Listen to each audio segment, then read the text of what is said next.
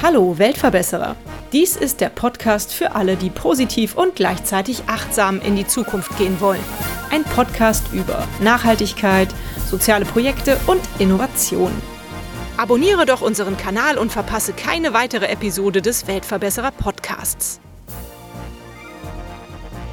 Wer mich und diesen Podcast kennt, der weiß, dass ich ein Fan des Ehrenamts in all seinen Facetten bin. Die Kölner Freiwilligenagentur wurde vor über 20 Jahren von engagierten Kölner Bürgerinnen gegründet.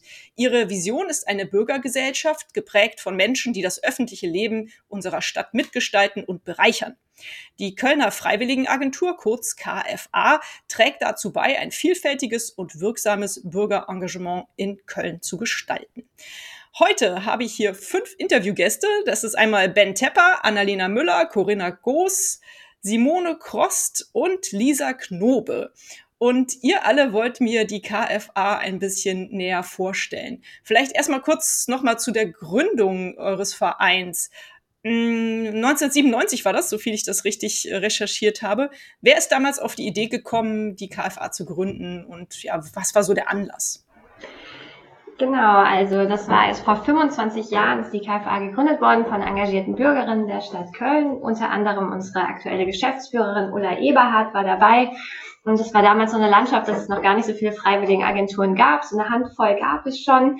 Und es war so eine Stimmung, dass man sagte, ah, die Menschen wollen sich nicht mehr engagieren, das Ehrenamt lässt nach. Und haben die Menschen angesetzt und gesagt, nee, ich glaube, das stimmt gar nicht. Sie wollen sich nur ein bisschen anders einsetzen. Die haben andere Vorstellungen. Man möchte sich vielleicht nicht mehr 25 Jahre in dem gleichen Verein engagieren. Man möchte sich selbst einbringen, Ideen verwirklichen und Teilhabe haben. Und da wurde die Freiwilligenagentur gegründet, um so eine Schnittstelle darzustellen zwischen interessierten Bürgerinnen und auf der anderen Seite gemeinnützigen Organisationen, die Ehrenamtliche suchen. In den letzten 25 Jahren hat sich die KFA sehr viel weiterentwickelt. Wir haben eigene Projekte ins Leben gebracht und genau, sind immer noch dabei, in der Stadt Köln das Engagement voranzubringen. Mhm. Äh, danke, Annalena. Wie groß ist denn euer Angebot mittlerweile? Ich weiß, dass ihr unglaublich gewachsen seid und ein unglaublich vielfältiges, facettenreiches Angebot mittlerweile habt.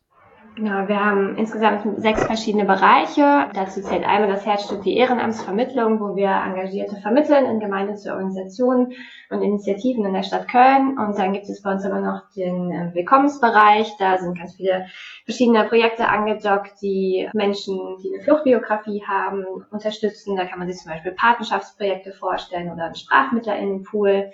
Dann haben wir einen Besuchsdienst für Menschen mit Demenzerkrankungen die Lesewelten, die Vorleseinitiative der Freiwilligenagentur. Da sind wir auch ganz frisch in der Bürgerbeteiligung dabei und haben einen Bereich, wo es um das Unternehmensengagement geht. Wir vermitteln auch noch in den internationalen Freiwilligendienst und in den Kölner Freiwilligendienst. Vielleicht können wir gleich zu den einzelnen Bereichen, wo ihr ja auch äh, jeder, glaube ich, so ein bisschen Experte drin seid in den unterschiedlichen Bereichen, drauf eingehen.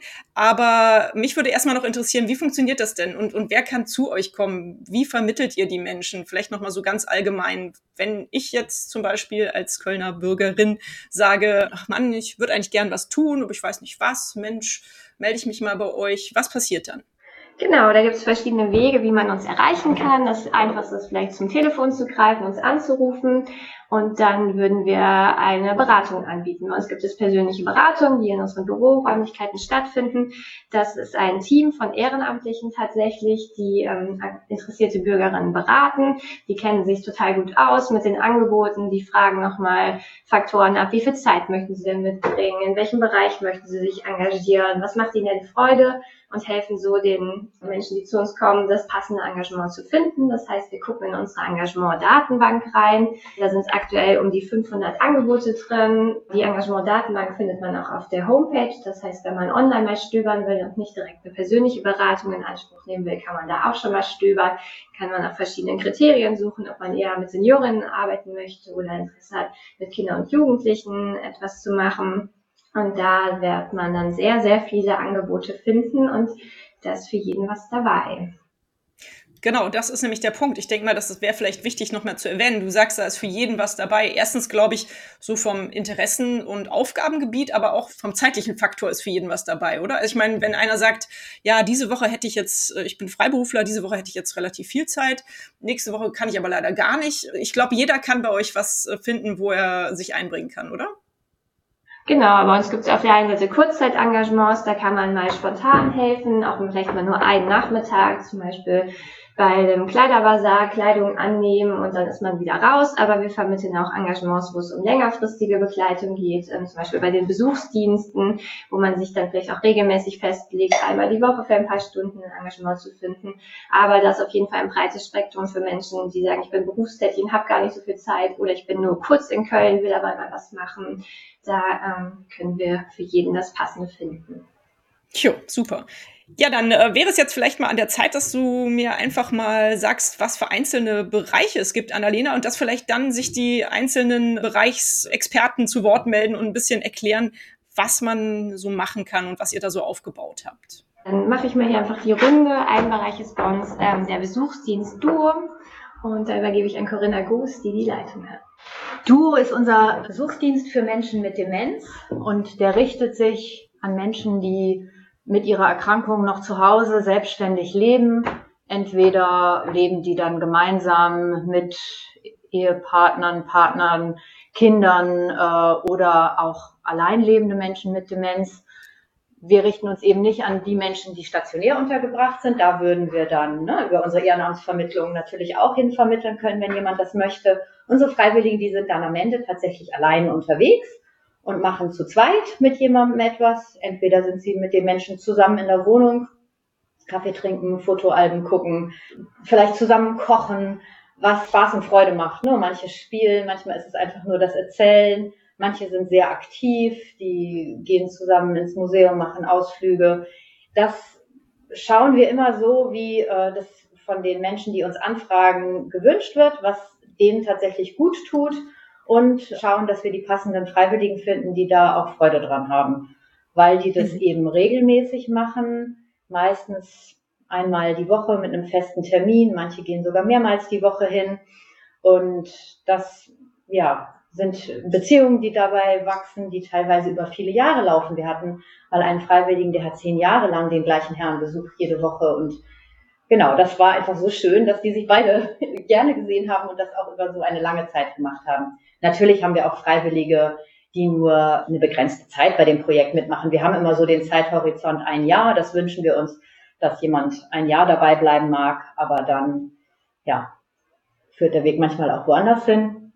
Auf jeden Fall ist das so eine ganz persönliche Vermittlung, die wir da machen, dass wir ähm, als Koordinatorinnen die Familie besuchen und uns ein Bild machen, was gebraucht wird und ähm, die Freiwilligen lernen wir auch vorher kennen, weil wir die qualifizieren. Die machen eine 40-stündige Schulung zum Thema Demenz bei uns, sodass sie das ganze Krankheitsbild und alles, was im Zusammenhang mit dem Thema Demenz einem da vielleicht begegnen wird, wenn man da eine, eine Familie oder einen einzelnen Menschen unterstützt, was einem da begegnen wird, weil das ja eben die Menschen, die bei uns als Freiwillige mitmachen, die sind teilweise ja noch nie mit dem Thema in Berührung gekommen. Also wir haben da vom Lokomotivführer bis zur pensionierten Lehrerin bis zu Studentinnen, also ganz verschiedene Menschen mit unterschiedlichen Hintergründen, die alle nur gemeinsam haben, das Interesse beim Thema Demenz etwas zu bewegen hier in der Stadt und zu sagen, ich sehe, dass das irgendwie eine Aufgabe ist, die total wertvoll ist, weil Leben mit Demenz irgendwann ja auch viele Herausforderungen für die Menschen und für die Angehörigen mit sich bringt. Und das kann man gemeinsam viel besser stemmen, als wenn man da alleine davor steht. Deswegen ist das ein total tolles Engagement. Ja, das hätte ich jetzt gerade eben auch schon fragen wollen. Ihr, stoßt die Freiwilligen da nicht ins kalte Wasser. Du hast es eben erzählt, ihr macht eine sehr intensive Schulung, weil das ist ja super wichtig. Ansonsten wüsste man ja wahrscheinlich gar nicht, wie man da eventuell mit Menschen, die an so einer Erkrankung leiden, umgehen muss. Ne? Vielleicht in dem Zusammenhang kannst du mir mal erzählen, Corinna, Warum ist Ehrenamt eigentlich so wichtig? Also du hast es ja gerade schon erzählt, in dem Fall äh, von Duo ist es einfach toll, wenn die Verwandten oder die Menschen einfach auch unterstützt werden mit dieser Erkrankung. Aber Deutschland könnte ohne Ehrenamt ja eigentlich gar nicht sein, oder? Nee, also man muss aufpassen, dass man nicht das Ehrenamt und das Hauptamt ne, zu, miteinander in eine Konkurrenz bringt. Und bei dem Thema Demenz ist es so offensichtlich. Es ist ganz wichtig, dass es da hervorragende professionelle Angebote gibt. Aber es ist einfach auch total wichtig, dass wir alle einen Blick haben auf dieses Thema. Und wenn jemand Lust hat, da Zeit reinzugeben, das ist einfach was ganz, ganz Wertvolles für den Menschen, der einfach bestimmte Dinge im Alltag nicht mehr alleine machen kann, aber natürlich trotzdem auch gerne weiterhin in einen Café gehen möchte oder aber eben den Angehörigen ermöglichen wir, solche Dinge wieder zu tun, ihr privates Leben besser pflegen zu können. Und da ist ein Ehrenamt wirklich unbezahlbar, dadurch, dass es einfach Zeit schafft, den Menschen Dinge zu tun, die ihnen gut tun. Und wir merken, dass es den Freiwilligen auch gut tut. Also wir qualifizieren die Freiwilligen nicht nur, sondern wir begleiten sie auch gut, bieten regelmäßigen Erfahrungsaustausch an und ja, da hören wir dann auch die Geschichten, die schönen, manchmal natürlich auch die herausfordernden. Es läuft nicht immer alles rund. Dafür sind wir dann auch da, da zu unterstützen. Aber da kommen dann auch Menschen in Erfahrungsaustausch, die einfach auch total zufrieden berichten von dem, was sie erlebt haben und für die das selber ein Gewinn ist, dass sie mit der Person zusammen Zeit verbringen und ja, jeden Dienstagnachmittag ihre Runde durch den Volksgarten drehen und auf der Bank sitzen, den Kindern auf dem Spielplatz zugucken. So, das sind ganz kleine Dinge und die können aber unheimlich zufrieden machen. Ja, das glaube ich. Gut, gehen wir mal weiter in der Runde. Ihr sitzt da ja so schön an einem Tisch. Die nächste ist die Simone Krost. Simone, du betreust die Lesewelten, richtig? Was ist das für eine Aktion, die ihr da fahrt? Genau, Lesewelten ist die Vorleseinitiative der Kölner Freiwilligenagentur. Lesewelten wurde 2004 gegründet und das ist auch ja ganz grundsätzlich für die KFA, was die Annalena eben schon äh, gesagt hatte, dass wir auch eigene Projekte haben und mit diesen eigenen Projekten auf gesellschaftliche Probleme eingehen. 2004, das war das Jahr des großen PISA-Schocks. Es wurde ja damals bewiesen, dass die Lese- und Schreibfähigkeit von Kindern äh, wirklich auf einem sehr schlechten Niveau auch hier in Deutschland ist und Genau, daraufhin ist die Kölner Freiwilligenagentur aktiv geworden, hat Lesewelten gegründet und seitdem lesen wir mit ehrenamtlichen Vorleserinnen und Vorlesern wöchentlich in Kölner Einrichtungen vor. Das sind vor allem Kindertagesstätten, da sind wir auch fokussiert auf die Kölner Sozialraumgebiete, also da, wo die Kinder vermeintlich zu Hause nicht so viele Vorlesestunden gebracht bekommen. Und in Wohnheim für Geflüchteten sind wir noch aktiv. Wir lesen einmal im Monat in Museen vor, also ganz verschiedene Orte, an denen wir einfach Geschichten und Bücher den Kindern näher bringen möchten. Toll, hört sich richtig klasse an. Ja, ist ja gerade wieder durch die Presse gegangen, dass vor allem auch die Grundschüler total äh, schlecht abschneiden, mittlerweile wieder mal im europäischen oder Vergleich oder auch die nordrhein-westfälischen Grundschüler im deutschen Vergleich schlecht, schlecht abschneiden. Also insofern ist sowas ja super wertvoll. Ja, genau. Also das sind jetzt so, wie du sagst, die neuesten Entwicklungen. Also Corona ist da auch an den Kindern nicht äh, spurlos vorbeigegangen und da gibt's wirklich jetzt auch nochmal in der Lesekompetenz ganz gravierende Einschränkungen und da wollen wir halt auch entgegenwirken, weil 2004 wurden wir gegründet mit der Vision, dass wir jedem Kind in Köln einmal wöchentlich vorlesen möchten, beziehungsweise dass jedes Kind in Köln eine wöchentliche Vorlesestunde bekommt, um letztendlich auch die Bildungschancen der Kinder zu verbessern und ja, da sind wir immer noch dabei. Es ist viel zu tun, aber wir haben ganz tolle Unterstützung von unseren Ehrenamtlichen und dafür bin ich sehr dankbar.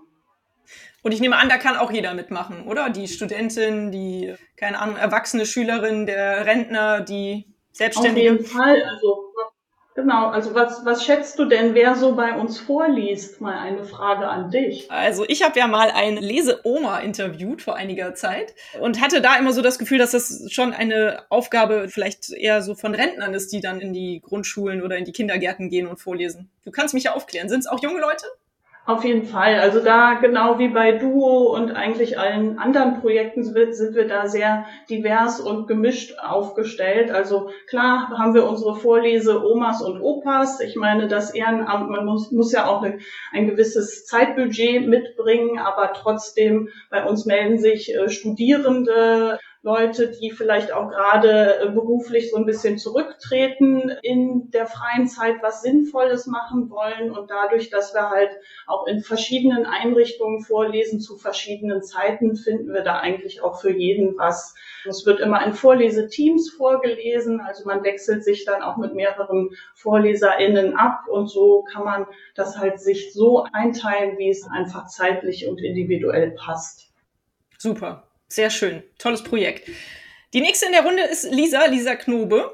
Lisa, hast du auch so ein Projekt, das du betreust? Ich betreue natürlich auch ein Projekt äh, hier in der Kölner Freiwilligenagentur und bin im Bereich politische Teilhabe aktiv. Wir sind tatsächlich so ein bisschen der neueste, frischeste Bereich in der Kölner Freiwilligenagentur ich sage mal, im Vergleich zu dem, was wir bisher gehört haben, liegt unser Fokus jetzt nicht direkt klassischerweise auf Ehrenamtsvermittlung.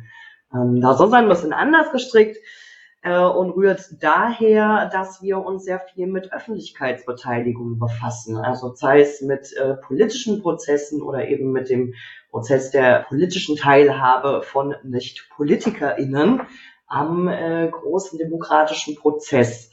Mitmachen können da natürlich auch alle und das ist auch das Ziel und gleichzeitig auch so ein bisschen die große Herausforderung, vor die wir uns da stellen. Denn haben festgestellt, dass eben Teilhabe nicht unbedingt Teilnahme auch bedeutet. Um es ein bisschen konkreter zu machen, also man kann sich so vorstellen, die Stadt gibt Menschen in vielerlei Hinsicht die Möglichkeit, auch so ein bisschen ihre Ideen und ihre Anregungen einzubringen, also wirklich auch Stadt und Politik letzten Endes mitzugestalten. Politik soll ja natürlich auch immer die Meinung der Wählerinnen und Wähler repräsentieren. Aber gut, ne, dann hat man einmal gewählt, einmal sein Kreuzing gemacht und lässt dieses Thema so ein bisschen fallen. Und das muss nicht sein, sondern gibt eben eigentlich relativ viele Mittel und Wege, wie ich denn meine Ideen und Wünsche wirklich auch irgendwo öffentlich machen kann. Das wussten nicht unbedingt alle Leute und da möchten wir so ein bisschen einhaken. Also was wir tun, ist, dass wir erstmal informieren darüber und Leute ermutigen wollen zu sagen, ihr müsst nicht warten, bis die nächste Wahl ist oder auf der anderen Seite, ihr, ihr sollt euch vielleicht auch eben nicht frustrieren lassen davon, dass Entscheidungen gefühlt immer auf einer ganz anderen Ebene getroffen werden, sondern ihr seid letzten Endes auch selber dafür verantwortlich, laut zu sein und eure, eure Ideen irgendwo einzubringen und öffentlich zu machen. Und wir informieren eben über diese unterschiedlichen Wege, die es da gibt, von Anregungen, sich an verschiedene Gremien zu wenden oder aber tatsächlich auch einfach selber die Sachen in die Hand zu nehmen. Ne? Also ich muss nicht immer darauf warten, dass jemand anders die Dinge für mich erledigt, sondern es geht ja auch in ganz vielen Fällen so, dass ich es selber anpacken kann. Und da gibt es auch viele Projekte und Beispiele, nicht nur in Köln, sondern eigentlich überall auf der Welt. Zum Beispiel, wenn man sich an urbane Gärten erinnert, die ja auch in den kleinsten äh, Nischen von Großstadtdschungeln existieren, sind Projekte, die Leute selber auch in die Hand genommen haben. Und genau das möchten wir ein bisschen fördern. Mhm. Super. Spannende Aufgabe. Unterstützt werdet ihr von dem fünften hier in dieser Interviewrunde, dem sechsten eigentlich, ich bin ja auch noch dabei, von Ben Tepper. Ben, du bist aktuell, ich weiß nicht, ob man es überhaupt noch sagen darf, aber ich hatte dich eben gefragt, du bist der Bufti im Team, richtig? Ja, genau. Also ich bin der Freiwilligendienstleistende. Okay gerade in der Kölner Freiwilligenagentur. Ich stelle mich mal kurz vor, ich bin Ben Tepper, ich bin 19 Jahre alt. Ich habe dieses Jahr mein Fachabitur abgelegt und war mir danach erstmal nicht wirklich sicher, in welche Richtung ich gehen will. So, also ich hatte mir schon Anfang diesen Jahres, ich glaube so im Februar oder im März, hatte ich das erste Mal Kontakt mit der KFA aufgenommen. Damals über ein Online-Gespräch mit der Susanne Freisberg. Und da hatte ich mich dann auch schon auch sehr für Lesewelten interessiert, einfach weil ich das Projekt persönlich sehr wichtig finde, weil ich selber sehr mitbekommen habe, auch schon in meiner Abiturklasse, dass viele Leute einfach ziemlich hinterherhängen in diesen lese- und schreibtechnischen Sachen, auch noch in meinem Alter, was zu einem gewissen Punkt auch ein wenig peinlich sein müsste. Ich weiß es nicht. Genau, dann hatte ich leider nur mein Fachabitur geschafft, weil ich in der Russischprüfung, ich war auf einer Waldorfschule, nicht so gut abgeliefert hatte.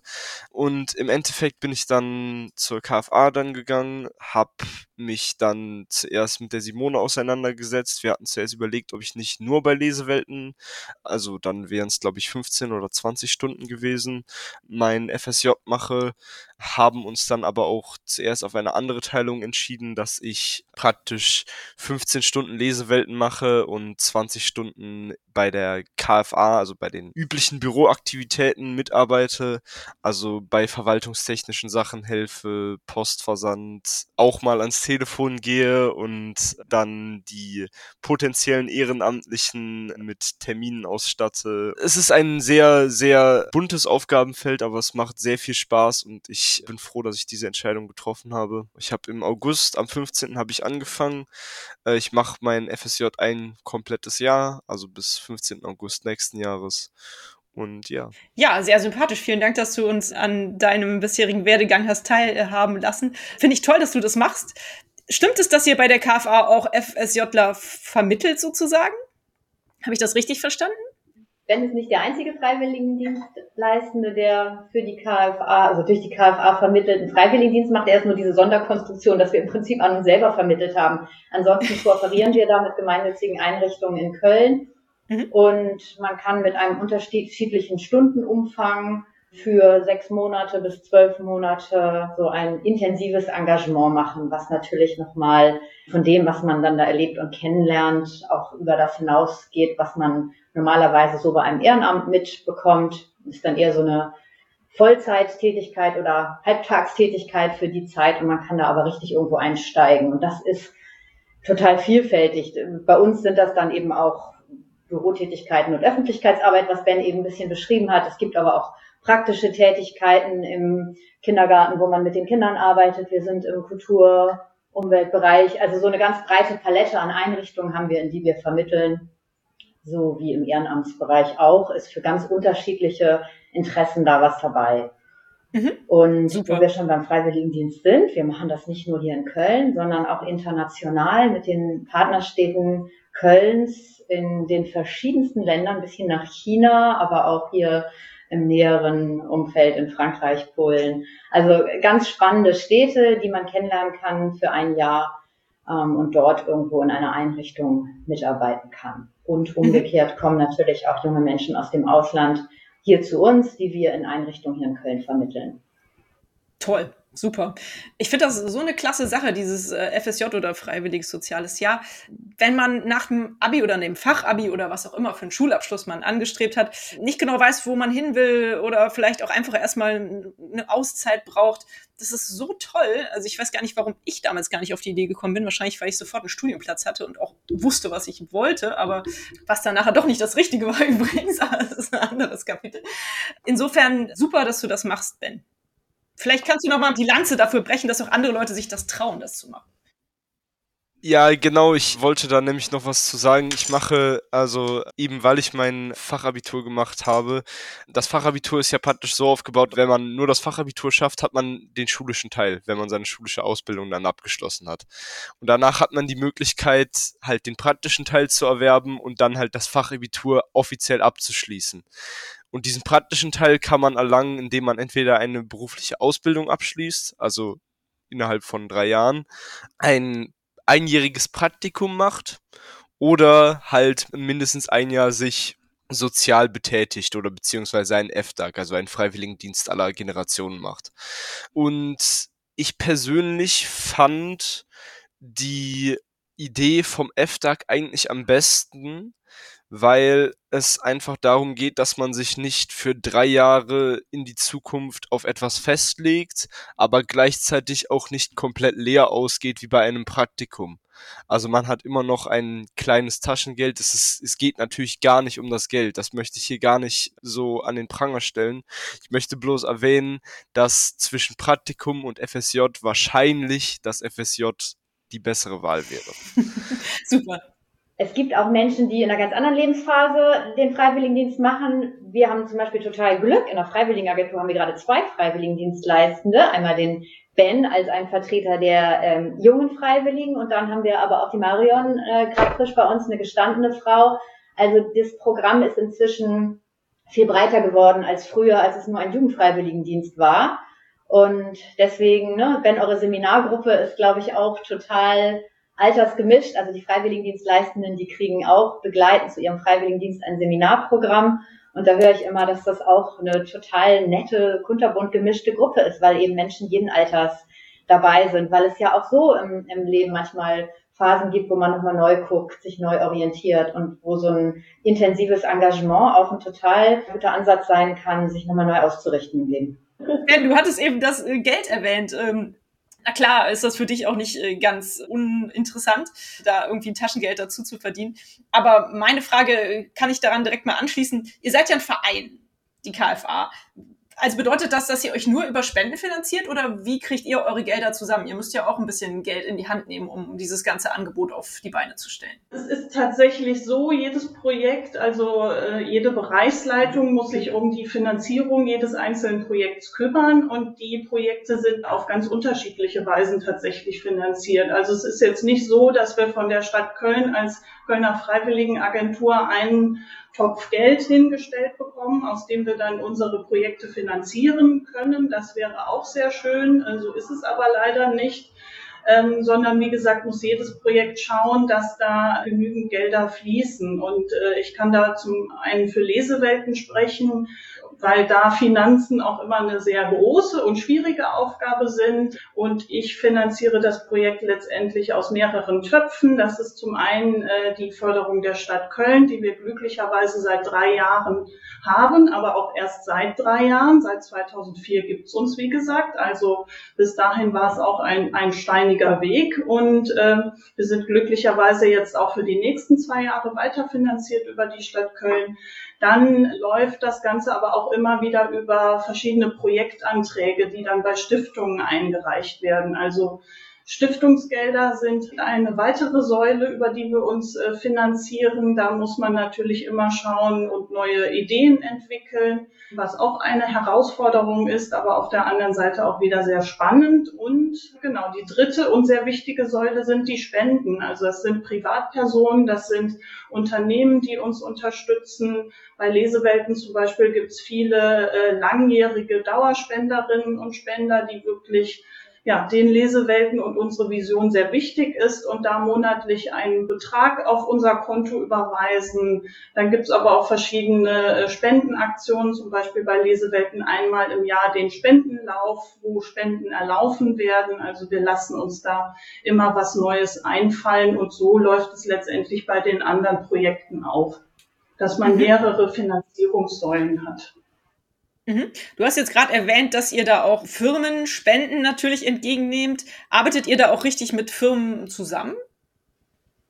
Mit Unternehmen? Genau, wir haben ja als einen Bereich den Bereich Unternehmensengagement, auch hier in der Kölner Freiwilligenagentur, wo natürlich ein sehr enges Verhältnis zu den Unternehmen geflochten wird. Also es werden Freiwilligentage für einzelne Unternehmen umgesetzt, wo die gemeinnützigen Organisationen, Institutionen mit Unternehmen verbunden werden und die Mitarbeitenden der einzelnen Firmen sich dann einfach einen Tag lang einbringen können.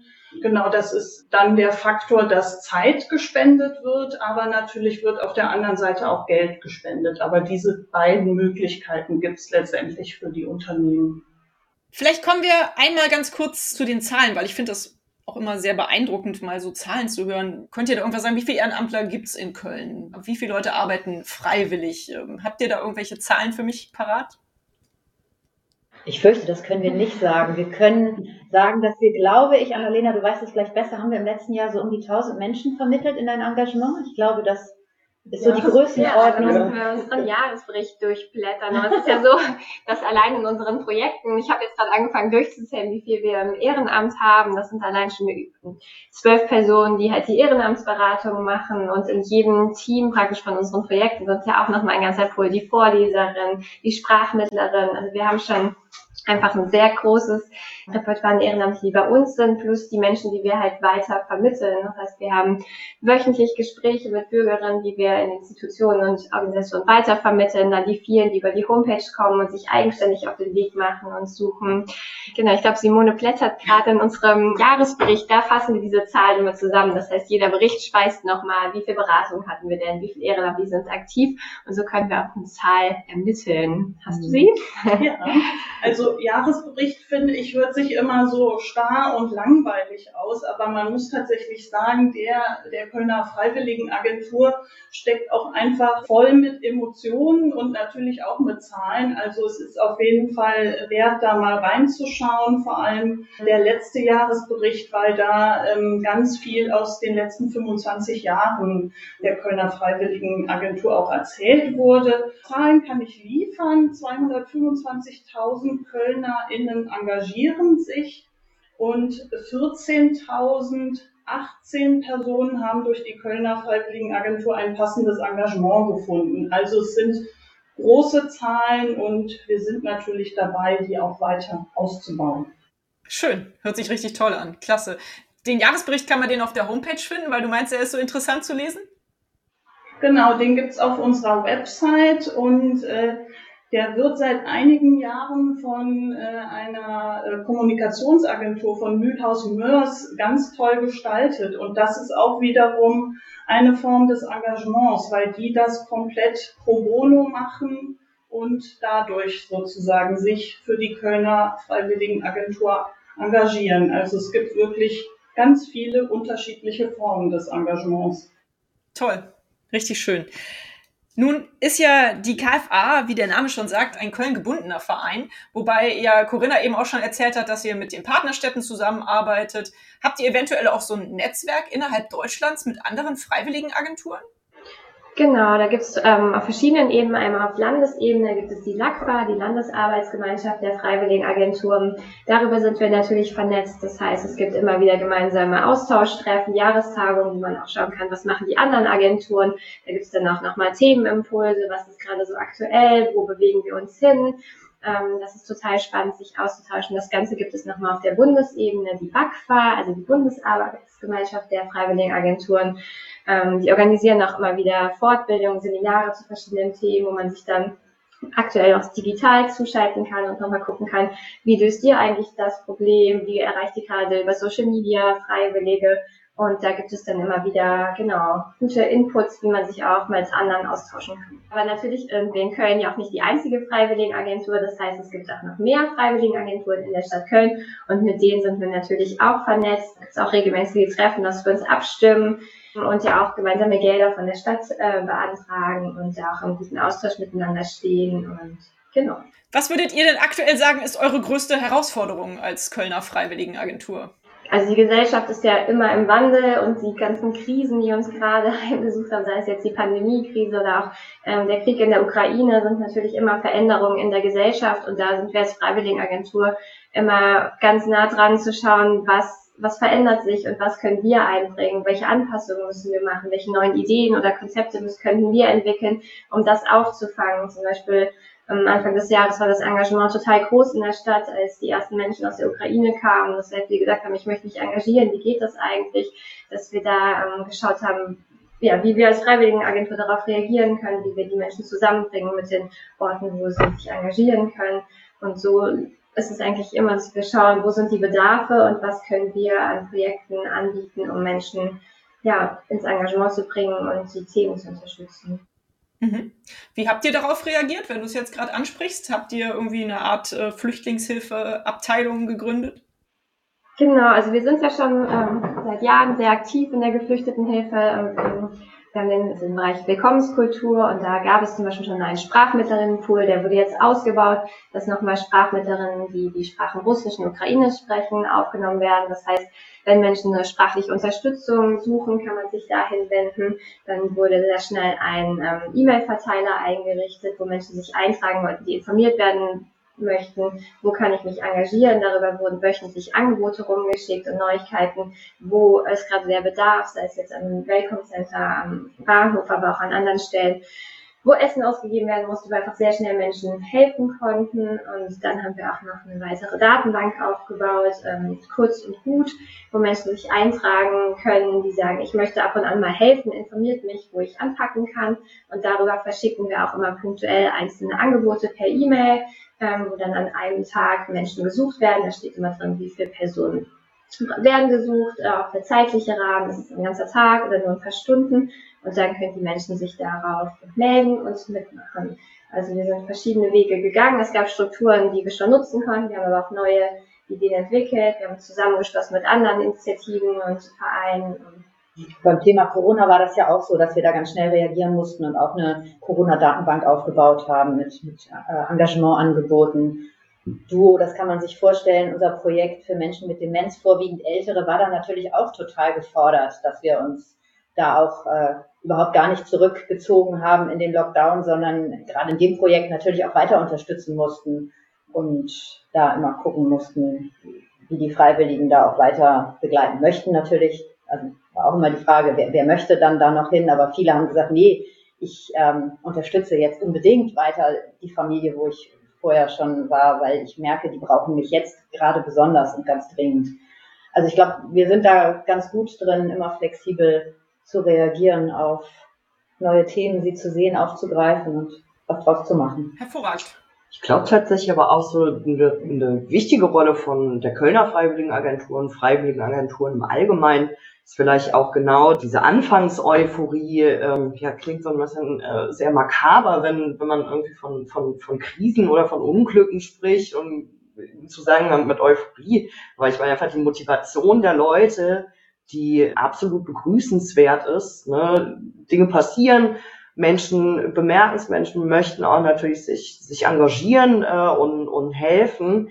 Wir sehen aber tatsächlich auch immer wieder, dass, dass dieses Anfangsengagement auch irgendwann einfach ein bisschen abebbt. Dann sind andere Themen aktueller. Das bedeutet aber natürlich noch lange nicht, dass, dass diese Themen abgeschlossen sind. Dort kommen nach wie vor Leute aus der Ukraine, dort kommen aber nicht nur Leute aus der Ukraine, sondern kommen einfach Menschen aus ganz unterschiedlichen Orten auf der Welt. Wenn man jetzt nur über, über Geflüchtete spricht, so und vielleicht auch einfach diese Themen weiterhin präsent zu halten, finde ich auch eine wichtige Aufgabe, die wir da wahrnehmen können, indem wir eben auch sagen, so, hey, engagiert euch, aber denkt vielleicht nicht gerade einfach an, an das Thema, was gerade in den Nachrichten ist, sondern denkt vielleicht auch ein bisschen daran, dass Krisen vielleicht auch einfach überdauern, dass Menschen vielleicht auch längerfristig Hilfe brauchen und ihr vielleicht nicht direkt dann auf die nächste Krise aufspringt. Mhm. Ja, ich möchte ganz gern, wo ich so Experten wie euch, Experten und Expertinnen wie euch vor dem Mikrofon habe, nochmal mit euch über das Ehrenamt allgemein sprechen. Also wahrscheinlich die wenigsten Hörer dieses Podcasts, aber es gibt viele Leute, die sagen so, oh, ich habe ja überhaupt gar keine Zeit, mich sozial zu engagieren. Wie soll ich das denn auch noch unterbringen? Außerdem kriege ich da doch kein Geld für. Warum sollte ich das denn tun? Das wird ja überhaupt nicht gewertschätzt das ist, finde ich, ist ja eigentlich Quatsch, meiner Ansicht nach. Und deswegen fände ich es ganz schön, wenn ihr alle noch mal so ein bisschen sagt, äh, warum es wichtig ist, äh, sich äh, sozial zu engagieren und, und dass das auch jeder kann und, und was es auch euch vielleicht bringt, euch sozial zu engagieren. Wieso macht man das?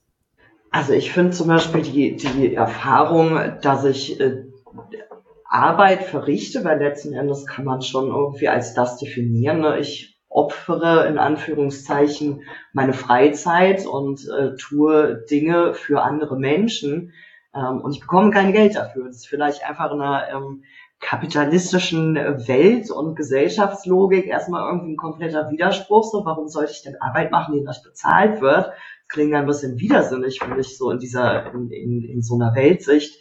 Ähm, dem würde ich einmal ganz krass widersprechen, sondern es geht, finde ich, einfach genau darum, dass ich Dinge eben nicht für Geld tue und sich das gut anfühlt. Dass ich einfach ne, altruistisch bin und aus freien Stücken heraus mich für andere Leute einsetze. Ich finde, da baut einfach Gesellschaft drauf auf. Da haben wir auch vorhin schon mal drüber gesprochen. Ich finde, das gibt äh, einfach sehr, sehr viel. Und vielleicht auch gerade eben Leuten, die sich überarbeitet fühlen, was vielleicht ja auch irgendwie so ein bisschen eine kleine Gesellschaftskrankheit ist, Burnout zu haben, vielleicht auch mal irgendwie so einen Schritt zurückzugehen, weg von dem, ich laufe immer nur einer monetären Entlohnung hinterher, sondern genauer hin zu dem, so hey, ich tue etwas für andere und merke, dass Geld vielleicht nicht immer die wichtigste Sache ist. Ben, du nickst gerade ganz fleißig. Kannst du dir denn nach deinem FSJ vorstellen, wenn du studierst, auch dich noch nebenbei ehrenamtlich zu engagieren? Definitiv, weil ich finde, man muss in solchen Sachen immer den sozialen Mehrwert sehen, so, sowohl für die Gesellschaft als auch für sich selbst.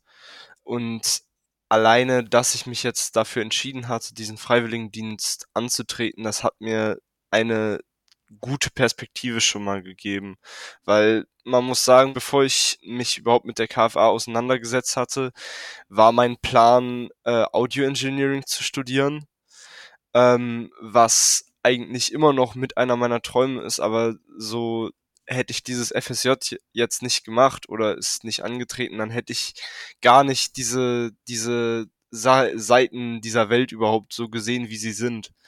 So, und ich denke, man muss mit offenen Augen in diesem Fall durch die Welt gehen und nicht nur immer auf sich selbst mhm. schauen. Auf jeden Fall, da sagst du was ganz Wichtiges. Ich finde auch, dass soziales Engagement auf der einen Seite äh, Horizonte öffnet und auf der anderen Seite, also für mich ist es auch super wichtig, weil es einfach mein Leben bereichert, mein Herz erwärmt und wenn ich keine sinnhafte Aufgabe äh, in meinem Leben hätte durch soziales Engagement, da würde ich irgendwie, glaube ich, auch gefühlsmäßig irgendwie so vertrocknen, habe ich so das Gefühl. Also das ist einfach was, was, was Schönes und was einem auch viel zurückgibt, ist meine Meinung.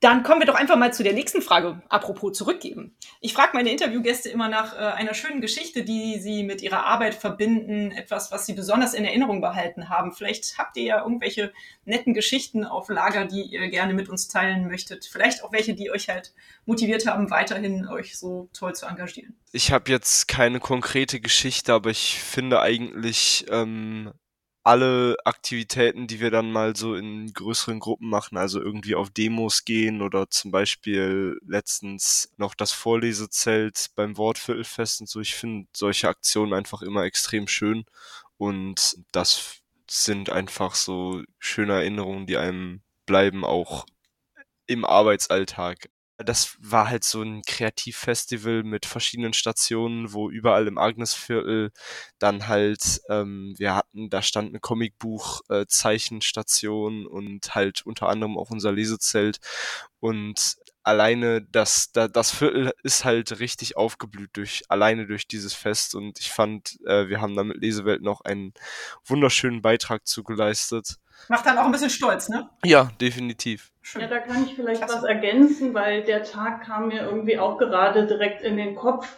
Wir haben ja Liesbert, das ist unser Vorlesemonster, den gibt's einmal in kleiner Version für zu Hause, aber auch in Manns- bzw. Frau großer Version, den wir dann halt mit zu Aktionen nehmen. Und wir haben uns einfach Liesbert geschnappt. Es gibt auch Ehrenamtliche, die wirklich nur äh, die Aufgabe des Liesberts erfüllen. Also ich kann die anrufen, hey, hast du dann und dann Zeit? Ja klar. Und dann kommen die und stülpen sich Liesbert über. Und äh, wir sind, das wäre auch was für mich. Wir sind einfach durchs Agnesviertel gelaufen und wir haben direkt alle gesagt, boah, wenn wir mal schlechte Laune haben, schnappen wir uns einfach Liesbert und gehen mit dem durch die Straße, weil einfach jeder gelächelt hat, alle Kinder haben sich gefreut, manche hatten auch ein bisschen Angst, aber es war einfach äh, ja so eine schöne Aktion, wo man irgendwie mit kleinen Dingen ganz viel bewegen kann. Bei Du gibt es immer so viele kleine Geschichten, die mir natürlich jetzt irgendwie gerade nicht so präsent sind, aber wir kriegen so wunderbare Rückmeldungen von den Freiwilligen, von schönen Erlebnissen oder aber auch von den Angehörigen so viel Dankbarkeit. Also eine Angehörige hat neulich nochmal im Rückblick gesagt, Mensch, das war so eine, wo wir ganz lange waren, zehn Jahre lang Besuchsdienste, also haben wir mit Du ihren Mann begleitet und sie sagt, also das war so schön zu spüren, ich bin nicht allein in dieser Zeit also das war ganz wunderschön zu sehen, wie sie ihren Mann versorgt hat. Da war so viel Liebe, aber es ist einfach eine ganz große anstrengende Aufgabe. Und sie wusste, da kommt immer jede Woche jemand und das hat sie so schön, finde ich, auf den Punkt gebracht. So dieses Gefühl, man ist nicht allein. Toll. Ja, das glaube ich, dass das dass das auch dir dann sehr viel gutes, positives Feedback gibt. Was kann man denn tun, wenn man sagt, KFA gefällt mir, finde ich klasse, ich möchte denen gerne helfen? Also ihr habt schon gesagt, man kann natürlich spenden, man kann sich wahrscheinlich engagieren, aber erklärt doch nochmal genau den Weg. Wie findet man euch? Äh, nennt nochmal eure Homepage und sagt, was man im Detail machen kann. Genau, man kann auf unsere Homepage kommen, also köln-freiwillig.de, kann sich da über die einzelnen Projekte auch nochmal informieren.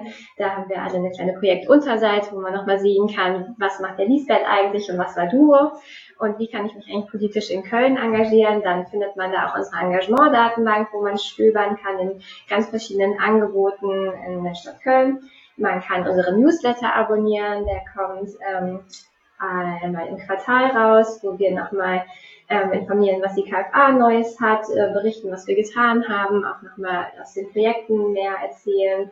Man kann sich eintragen in den Kurz- und Gut-Newsletter, wenn man sagt, oh, das klang ganz spannend, ich möchte ab und zu mal was machen.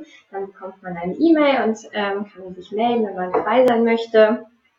Man kann bei uns in die Beratung kommen und sich nochmal intensiv in einer Stunde beraten lassen, vielleicht auch nochmal nachspüren, was möchte ich überhaupt. Manchmal kommen Menschen zu uns, die so eine vage Vorstellung haben, aber gar keine Idee, wo könnte ich mich engagieren, beziehungsweise ist oft das, was man anbieten kann, sehr, sehr viel größer als die eigentlich Vorstellung, was man ehrenamtlich machen kann. Das geht ja über das klassische Besuchsdienst und Hausaufgabenhilfe hinaus. Es gibt ja auch Angebote, zum Beispiel in der Vereinsarbeit mitzuwirken oder jemanden der gesucht wird, der Social Media unterstützt. Also es geht auch gar nicht, dass es immer eine eins zu eins physische ehrenamtliche Tätigkeit ist, sondern es gibt auch ganz viel, was digital von zu Hause vielleicht ausgeübt werden kann. Also ja, was kann man noch machen?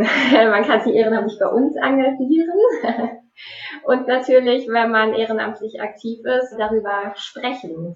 Also das hilft uns auch immer wieder, wenn Menschen darüber erzählen, was sie im Ehrenamt eigentlich machen, das im Freundesbekanntenkreis mitteilen und andere dafür begeistern. Das ist für uns eigentlich auch eine total gute Art und Weise für uns, uns unsere Ideen und Projekte zu werben.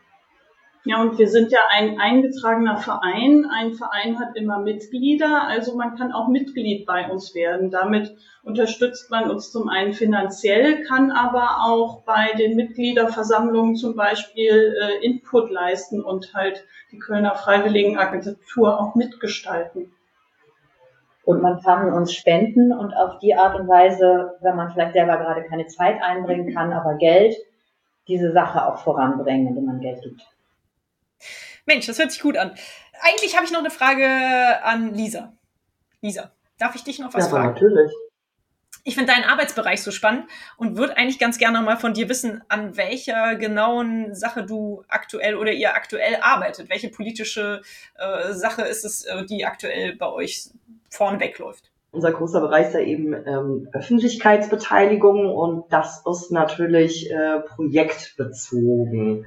Also es geht ja so ein bisschen darum, ähm, dass die Stadt Köln seit uh, drei Jahren, doch seit drei Jahren ist es ungefähr, äh, tatsächlich auch beschlossen hat oder beschlossen wurde, dass in Köln systematisch Öffentlichkeitsbeteiligung denn auch stattfindet.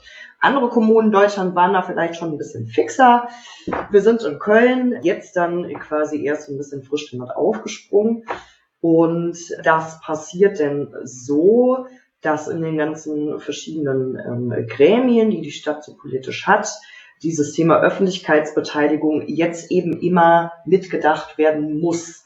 Das ist das Neue daran, dass äh, in jeder Entscheidung, zu jedem Planungsbeschluss eben dieses Thema, findet eine Öffentlichkeitsbeteiligung statt, ja oder nein, grundsätzlich abgefragt wird. Und wenn die Antwort denn Nein ist, dann muss auch begründet sein, warum denn nicht. Da gibt es dann natürlich auch Möglichkeiten, Einspruch zu erheben als Bürgerin, äh, die ich mich denn vielleicht in das Ratsinformationssystem äh, einfuchse und sehe, da wurde jetzt aber abgelehnt, dass bei diesem Verfahren ähm, das, das stattfinden soll, kann da immer noch, ähm, wie gesagt, Einspruch erheben wenn in Öffentlichkeitsbeteiligung äh, stattfindet und dann treten wir ganz häufig auf den Plan, dann ist es so, dass die Stadt Köln ähm, das sogenannte kooperative Büro für Öffentlichkeitsbeteiligung geschaffen hat. Und kooperativ in dem Sinn, als dass es einen verwaltungsseitigen Teil gibt und es gibt einen stadtgesellschaftlichen Teil. Und dieser stadtgesellschaftliche Teil, den besetzen denn im Moment wir.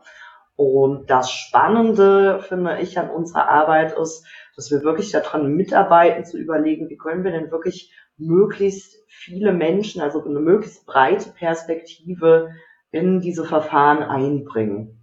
Schwierigkeit so ein bisschen daran eben, dass es immer wieder so die, die alten, bekannten äh, Gesichter gibt, die klassischerweise sich immer ganz stark ähm, von solchen Angeboten angesprochen fühlen. Das sind natürlich äh, nicht lange, lange nicht alle Menschen, die so eine Gesellschaft auch in ihrer Vielfalt ähm, denn darstellt. Ich sag mal, unsere Herausforderung ist eben, dass wir genau auf diese Bandbreite setzen möchten. Also wir arbeiten daran, verschiedene Konzepte zu entwickeln, zu gucken einfach, wo findet diese Beteiligung denn statt, welche Menschen wohnen denn da, welche Bedürfnisse haben diese Leute denn vielleicht, manche machen gerne Fragebogen, das ist aber ein Format, das noch lange nicht alle anspricht. Also vielleicht auch so ein bisschen abseits des klassischen Fragebogens zu überlegen, wie können wir denn so eine städtische Beteiligung ein bisschen kreativer auch teilweise gestalten, eben so, dass sich möglichst viele Leute angesprochen fühlen und dann auch wirklich ihre Meinung da einbringen.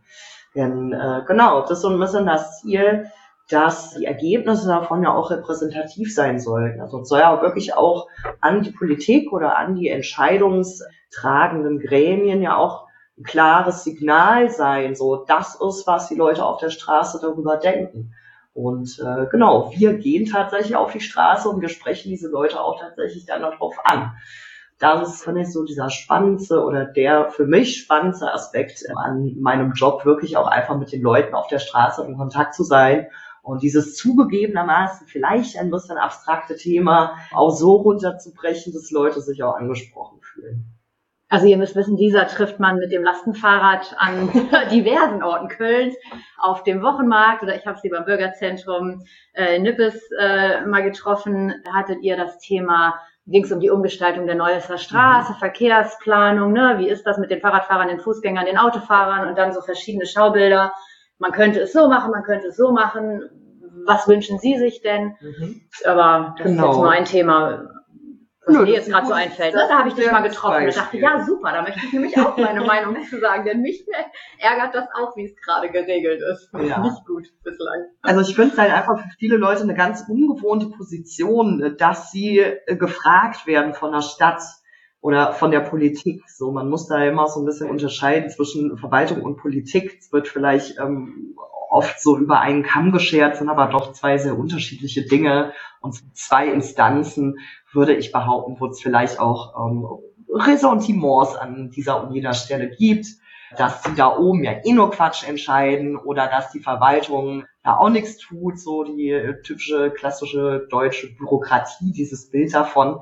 Ähm, und ich meine, Öffentlichkeitsbeteiligung ist vielleicht ein Schritt in genau die richtige Richtung, ähm, den Leuten wieder so ein bisschen Vertrauen da rein zu, zu, zu geben. Wirklich, wie ich vorhin meinte, auch die Leute dazu aufzufordern, so, hey, ihr könnt mitbestimmen, ihr habt die Möglichkeit dazu, nehmt die doch wahr. So, und das wissen eben viele Leute nicht. Und genau, dafür sind wir da. Und wie Corinna schon meinte, haben wir seit kurzer Zeit äh, den roten Flitzer, das Demokratierad, ähm, also sein Lastenfahrrad, das wir auch dank äh, Fördergeldern uns anschaffen konnten. Und äh, genau, ich bin damit unterwegs und es ist natürlich auch ein netter Blickfang, damit durch die Stadt zu fahren, mit unserem Leitmotiv darauf geschrieben auch einmischen, so ein bisschen unser, unser Motto und äh, wir sagen oder rufen die Leute eben dazu auf, sich einzumischen, wirklich in die Gesellschaft und Gesellschaft denn eben auch als mitgestaltbar wahrzunehmen. Und ich denke, das ist auch der Grund, warum wir Teil der Kölner Freiwilligenagentur sind, weil letzten Endes ähm, würde ich behaupten, geht es eben so um dieses aktive Mitgestalten in allen unseren Bereichen. Mhm. Super, ja schön, ja klasse, dass du das nochmal so versucht hast, äh, mir zu erklären, weil ich konnte mir da noch nicht so hundertprozentig was drunter vorstellen. Das ist ein bisschen abstrakt, auch schön, Corinna, ja. dass du dieses Beispiel genannt hast. Ja, klasse, sehr schön. Seht ihr euch denn als Weltverbesserer mit der KFA? Ein entscheidendes Ja, natürlich. ich meine, ähm, zu unserem Jubiläum hatten wir jetzt auch quasi äh, ein neues Motto. Wir sind der Wandel und der Wandel bist du. Und ich finde, bei, bei Wandel Wandel sollte idealerweise nur in eine Richtung gehen, nämlich äh, in die, dass die Dinge besser werden. mhm. Ja, schön. Klasse, freut mich. Was müsste denn eurer Ansicht nach passieren, damit die Welt ein Stück besser wäre, wenn ihr drei Wünsche bei der guten Fee hinterlassen könntet? Was würdet ihr euch wünschen? Müsst ihr euch natürlich jetzt einigen. Oh, wir müssen uns alle einigen. naja, immerhin drei Wünsche für fünf Leute, das kommt vielleicht irgendwie hin. Ich hatte mir tatsächlich zwei Sachen aufgeschrieben und ihr so. okay, äh, ich sage insgesamt fünf Wünsche. Ich erweitere das Portfolio. Jeder darf einen Wunsch nennen. Ben, fang du an. Ich wünsche mir, dass die ganze Welt ein wenig mehr Empathie zeigt. Guter Punkt. ähm, ich wünsche mir mehr Freiräume, physische Freiräume oder irgendwie geistige Freiräume. So, ich finde, Wandel braucht auch Orte. Wir brauchen Orte, an denen wir uns treffen können, denen wir tatsächlich einfach frei, frei denken und ein bisschen kreativ spinnen können. Simone? Äh, ich wünsche mir natürlich noch mehr Menschen, die sich ehrenamtlich engagieren, weil es einfach eine ganz, ganz tolle Möglichkeit ist. Macht weiter. Corinna? Also ich bin da bei Ben, also der Fee würde ich auf jeden Fall auch erstmal, die würde ich auch bitten, mehr Empathie bitte. Ähm, und dann finde ich Mut auch ganz wichtig. Also die wichtigen Aufgaben, die vor uns stehen, anzupacken. Und wenn wir sie nur in kleinen Schritten gehen, aber nicht alles schieben. Mhm. Ja, zu guter Letzt, Annalena. Wunsch dran. Ja, ich schließe mich mit den Punkten an. Die waren alle schon total schön, aber ich wünsche mir einfach auch, dass noch mehr Menschen die Erfahrung machen können, Ehrenamt auszuüben und auch die Möglichkeiten haben. Nicht alle haben ja auch in ihrem Leben die Ressourcen und Möglichkeiten, sich noch zusätzlich ähm, sozial einzubringen. Ähm, genau, das würde ich mir wünschen, dass das allen Menschen ist und nicht nur ein Privileg ist, sich ehrenamtlich und top noch zu engagieren. Mhm. Das spielt ja auch zum Wunsch von Lisa mit rein, Freiräume einfach zu haben. Auch Freiräume, um ehrenamtliches Engagement zu ermöglichen. Tolle Wünsche. Vielen Dank. Ja, in meinem Podcast geht es ja nicht nur um soziales Engagement, sondern auch um Nachhaltigkeit. Ja, ich habe ja jetzt schon gehört, dass Lisa mit dem Lastenrad unterwegs ist. Das ist ja auf jeden Fall schon mal eine coole Sache. Was macht ihr denn so in eurem privaten Alltag, um Nachhaltigkeit in euer Leben zu integrieren? Habt ihr ein paar coole Tipps, die vielleicht jetzt noch nicht so offensichtlich für jeden klar sind? Ich bin in meinem privaten Leben ehrenamtlich unterwegs und zwar bei der Krake. Da mhm. sammeln wir regelmäßig Müll und das ist für mich einfach eine ganz tolle Möglichkeit, äh, ja, mir auch zeitlich dann die Zeit zu nehmen, wenn es gerade für mich passt und einfach rauszugehen und Müll zu sammeln und äh, zumindest Köln ein bisschen besser zu machen. Sehr schön. Ja, klasse. Ben hebt die Hand. Ben? Lustigerweise mache ich sehr ähnliche Sachen mit meinen Jungs, wenn wir in Brück sind, weil es gibt hier ein paar sehr verdreckte Orte, wo immer wieder Dreck ist. Und weil wir eh den halben Tag unterwegs sind, haben wir uns dann irgendwann gesagt, so, wir sind eh den ganzen Tag draußen, so, wieso fangen wir dann nicht an, auch bisschen Müll zu sammeln? Und ja, also wir machen schon am Tag so unsere vier bis fünf Müllbeutel, so große schwarze Säcke machen wir schon voll in Brück. Super was mich dann immer ärgert, wo kommt der ganze Müll dann eigentlich immer noch her? Ich gehe auch immer rum und beim Hundespaziergang und sammle mega viel Müll ein jeden Tag. Aber immer wieder liegt neues Zeug da. Es ist echt zum Mäusemelken, aber na gut. Wahrscheinlich ein Problem, was uns noch lange beschäftigen wird. Hm. Gestern gerade war ich mal wieder am Thema Reparieren statt Neukaufen dran. Also hm. einfach nicht so viel konsumieren, sondern lieber bescheiden gucken, wie kann ich mit den Dingen weitermachen, die ich habe oder statt wegschmeißen, verschenken. Gestern habe ich schön über den Mann.de den Kaffeefilter, der wirklich im Regal steht und einstaubt, seit Jahren verschenken können. Und zwar nicht innerhalb von Stunden, sondern innerhalb von Minuten kam eine Nachbarin, die noch einen Porzellan-Kaffeefilter brauchte, holte ihn ab. Also Dinge weitergeben, weiter benutzen. Sehr schön. Klasse. Ja, das funktioniert hervorragend, ne? so mit der nachbarschaftlichen Hilfe. Ich habe irgendwann einen zweiten Wäscheständer gesucht, weil bei uns einfach immer der Wäscheständer zu klein war für alle die Wäsche und ähm, habe dann einfach mal bei nebenan.de reingeschrieben, äh, wer hat jemand noch einen Wäscheständer, den er nicht braucht und schwupp, fünf Minuten später meldete sich eine Nachbarin um die Ecke, die meinte, ja, bei mir stehen hier drei im Keller, ich brauche nur zwei, bitte hol dir den dritten ab. Ähm, also es ist echt hervorragend, was dann man da manchmal so äh, auf die Schnelle organisiert bekommt. Verschenken und geschenkt bekommen. Super. Tolle Tipps, vielen, vielen Dank.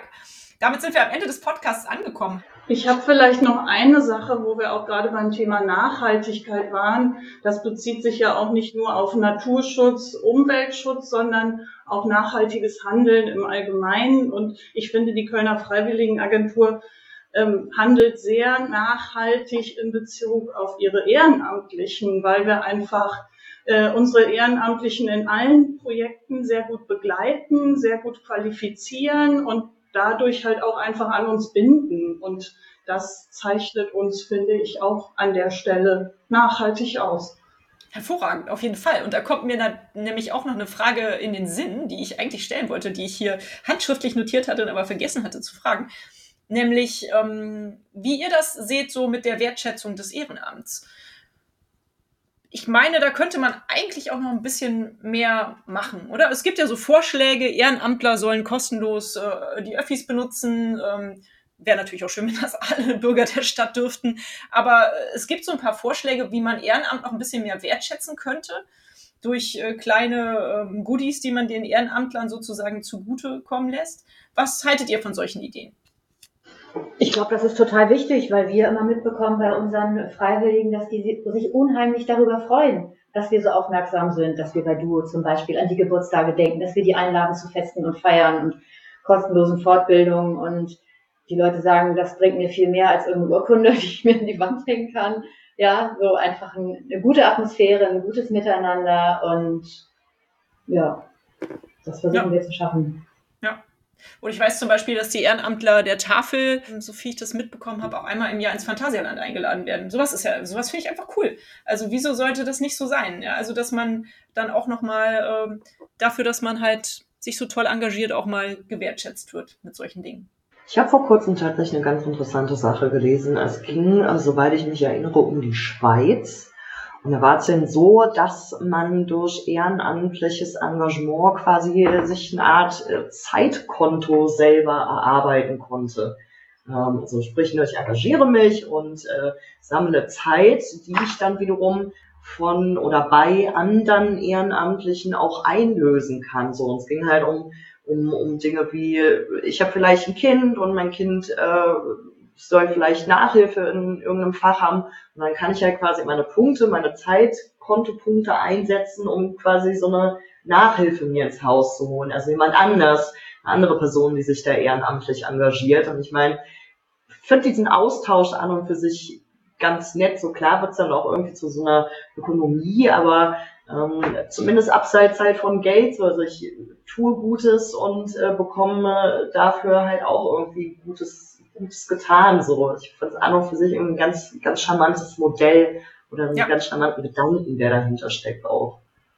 Das stimmt. Ja, cool. Danke, Lisa. Super. Dann kommen wir zur letzten Frage, die ich immer stelle. Da ich sehr gerne lese, möchte ich ganz gerne nach einem Buchtipp fragen. Hat einer von euch in letzter Zeit ein schönes Buch gelesen und kann das empfehlen? Dann gerne her damit. Die Bücher sind erhältlich bei booklooker.de, dem Marktplatz für Bücher. Ben, was liest du so für Sachen? Ja, also ich bin, äh, war früher immer ein riesiger Fan der Percy Jackson-Reihe und deswegen lese ich zurzeit äh, Helden des Olymp. Das ist die Follow-up-Serie davon. Ist auf jeden Fall ein Wälzer, aber es macht Spaß, macht Spaß zu lesen. Kann man nur empfehlen. Ist von, wie heißt der Typ? Rick Riordan. Cool, super, vielen Dank. Und die Damen, habt ihr auch noch einen Buchtipp für mich? Dann gerne jetzt. Ich habe keinen konkreten Buchtipp, aber äh, wenn du Lesewelten bei Instagram oder Facebook folgst, dann bekommst du jede Woche mittwochs äh, einen Vorlesetipp. Da stellen wir immer äh, Kinderbücher vor, die man gut vorlesen kann. Also Toll. gerne mal reinschauen. Das ist eine gute Idee. Das äh, werde ich auch gerne nochmal extra verlinken. Aber Corinna, du hast doch einen Tipp. Sag doch bitte nochmal. Ja. Ich lese gerade von Dörte Hansen den neuen Roman Zur See. Und das ist eine wunderbare Geschichte, die einem das Leben auf den Nordseeinseln so vor den Augen entstehen lässt und wie sich, ja, wie das Leben dort heute so aussieht mit den Touristen und wo eigentlich die Wurzeln im Leben dieser Menschen da mal waren, in der Seefahrt und bei den Grönlandfahrern und den Dramen und Tragödien. Sehr schön. Macht total Spaß. Großartig. Das hört sich sehr gut an. Den werde ich mir mal vornehmen. Klasse. Super. Vielen, vielen Dank. Ich danke euch, dass ihr euch alle die Zeit genommen habt und äh, diese fröhliche, bunte Runde hier mit mir ähm, gemacht habt. Es war richtig spannend und toll, euch kennenzulernen. Ich wünsche weiterhin viel Erfolg für die KFA. Ja, vielleicht kriege ich es ja dann neben der anderen ehrenamtlichen Arbeit, die ich so mache, hin, mich auch nochmal bei euch irgendwie zu engagieren. Und wenn ich äh, euer Lesebärchen demnächst mal sein dürfte, würde ich mich sehr freuen. Ich würde auch gerne mal in dem Kostüm durch die Stadt laufen. vielen Dank äh, für das Interview, vielen Dank für eure Arbeit. Ähm, ja, ich denke, wir hören uns bestimmt bald wieder. Bis dann. Danke. Tschüss. Vielen Dank. Tschüss, Tschüss danke. Und euch vielen Dank fürs Zuhören. Wie immer findet ihr natürlich alle Informationen und Links zu diesem Projekt in den Show Notes. Hat es euch gefallen? Fühlt ihr euch inspiriert, bewegt? Habt ihr Verbesserungsvorschläge für mich? Dann schreibt mir gerne. Auch die E-Mail-Adresse findet ihr in den Show Notes. Abonniert doch den Weltverbesserer Podcast, dann verpasst ihr keine Episode mehr. Teilt, liked und kommentiert diese Folge des Weltverbesserer Podcasts. Ich würde mich sehr freuen.